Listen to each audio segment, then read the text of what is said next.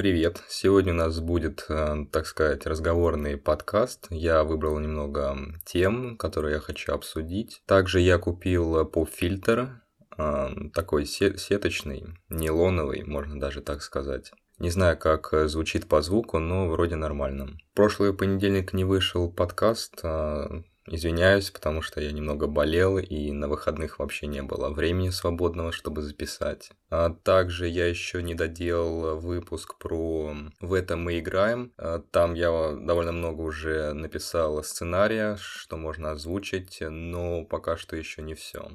Также в планах э, записать еще один совместный подкаст, но это я даже не знаю, когда будет и когда выйдет. А первое, о чем я хочу поговорить, это о том, как я решил плавность в играх. А, в первом выпуске я а, рассказал, что обновил видеокарту на, ну точнее с 1070 на 4070 Ti, и на самом деле видеокарта довольно мощная, она мне нравится. Но вот э, в играх у меня было, были проблемы, с тем, что неплавно. На самом деле я использую э, один небольшой секретик, как э, сделать в играх э, плавности. Я в панели управления NVIDIA делаю ограничение FPS немного меньше герцовки моего монитора, а герцовка моего монитора где-то 240 Гц. У меня монитор G-Sync, то есть он, если ниже герцовка, он э, меняет э, также герцовку. Ну, если по-умному сказать, это что-то variable э, refresh rate, наверное, как-то так это называется. Так вот, я где-то делал 237 FPS, и на самом деле у меня плавности не было. Но она как бы есть, и как бы ее нету. И в итоге я с помощью там некоторого времени и тестов понял, что у меня довольно мощная видеокарта, и нужно ставить не 237, а 230, и на самом деле плавность наконец-то появилась, и теперь я могу кайфовать.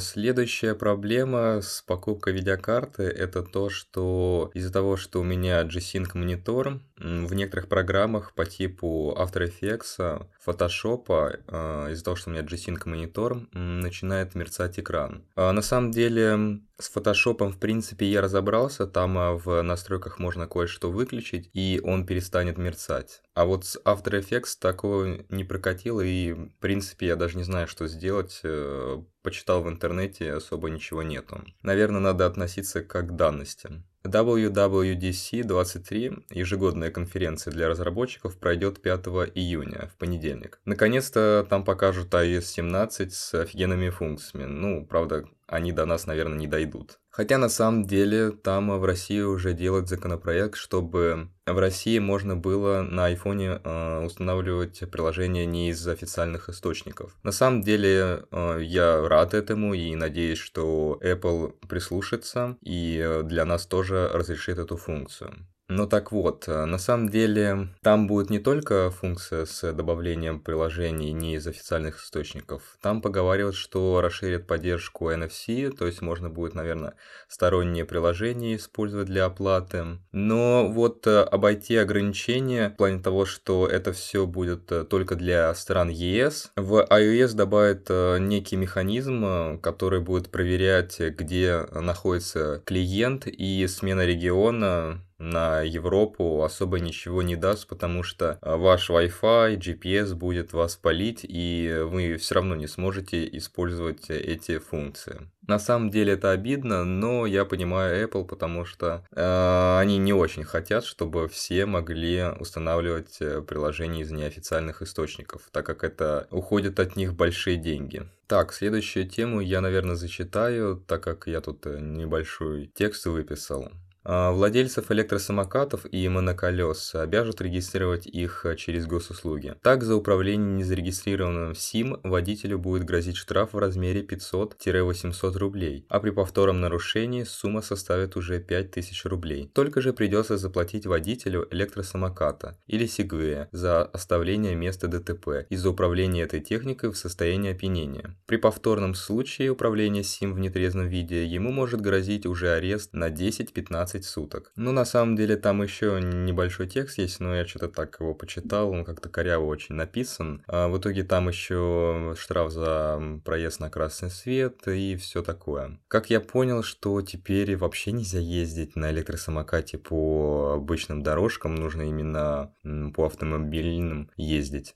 Типа, лол, ну там же школьники обычно ездят на них. Ах, да, там же с 18 лет. Ну, блин, знаете, люди и школьники в 18 лет, ну ладно, тут уже не школьники, а, но объективно они не особо умеют кататься по дороге, именно там, где автомобили. Следующая тема – это гигачат. Это чат-бот от Сбербанка, аналог чат GPT только для России. На самом деле название просто охрененное, и кто придумал это название, я не знаю, ему нужно премию выделить. Просто гигачат. Господи, это, ну это угарно, ребят, поверьте.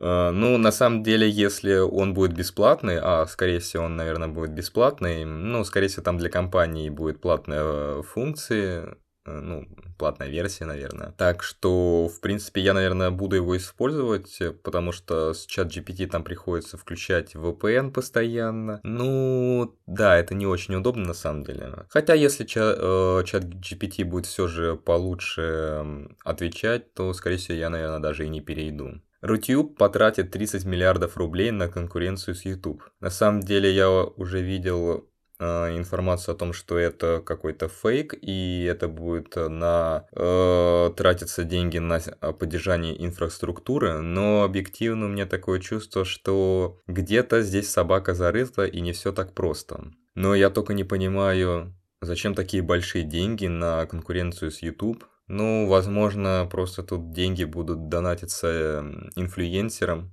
и всем остальным, чтобы они перешли на Рутюб. Но объективно Рутюб это полное говно. Ну, это мое личное мнение, я думаю, многие про это э, скажут и поддержат мою точку зрения. Ученые ожидают найти жизнь за пределом Солнечной системы в ближайшие 25 лет.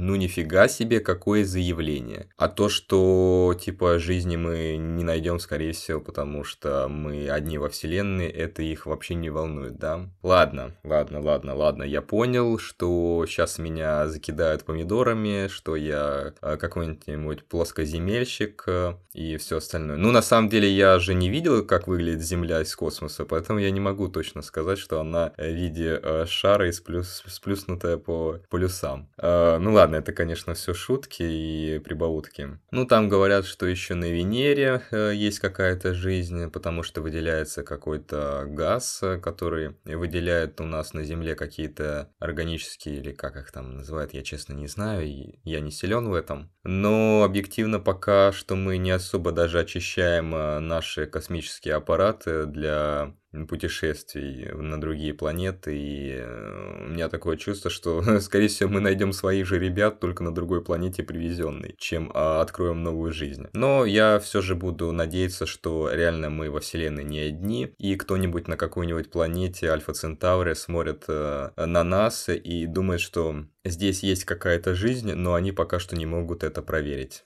Теперь давайте поговорим про инвестиции. Меня тут уже стали часто спрашивать, что покупать, какие акции и все остальное. Да, на самом деле, ребята, я, наверное, не могу рекомендовать, что покупать, потому что, ну, вот так вот я вам порекомендую, потом вы придете ко мне и скажете, Юра, но почему ты порекомендовал эту акцию или компанию, но вот она сейчас опустилась, и я потерял, потерял очень много денег. Именно поэтому я и не рекомендую никакие акции, акции, но вы всегда можете следить за мной на Тинькофф Пульсе или в Инстаграме. Если поговорить о том, сколько я заработал за 4 дня на инвестициях, то это, наверное, порядка 10 тысяч. Да, конечно, сумма очень интересная и большая, за 4 дня заработать 10 тысяч. В принципе, для инвестиций, наверное, это даже мало, потому что там такие деньги можно делать, поэтому, блин, я даже не знаю. Тут даже и радоваться, и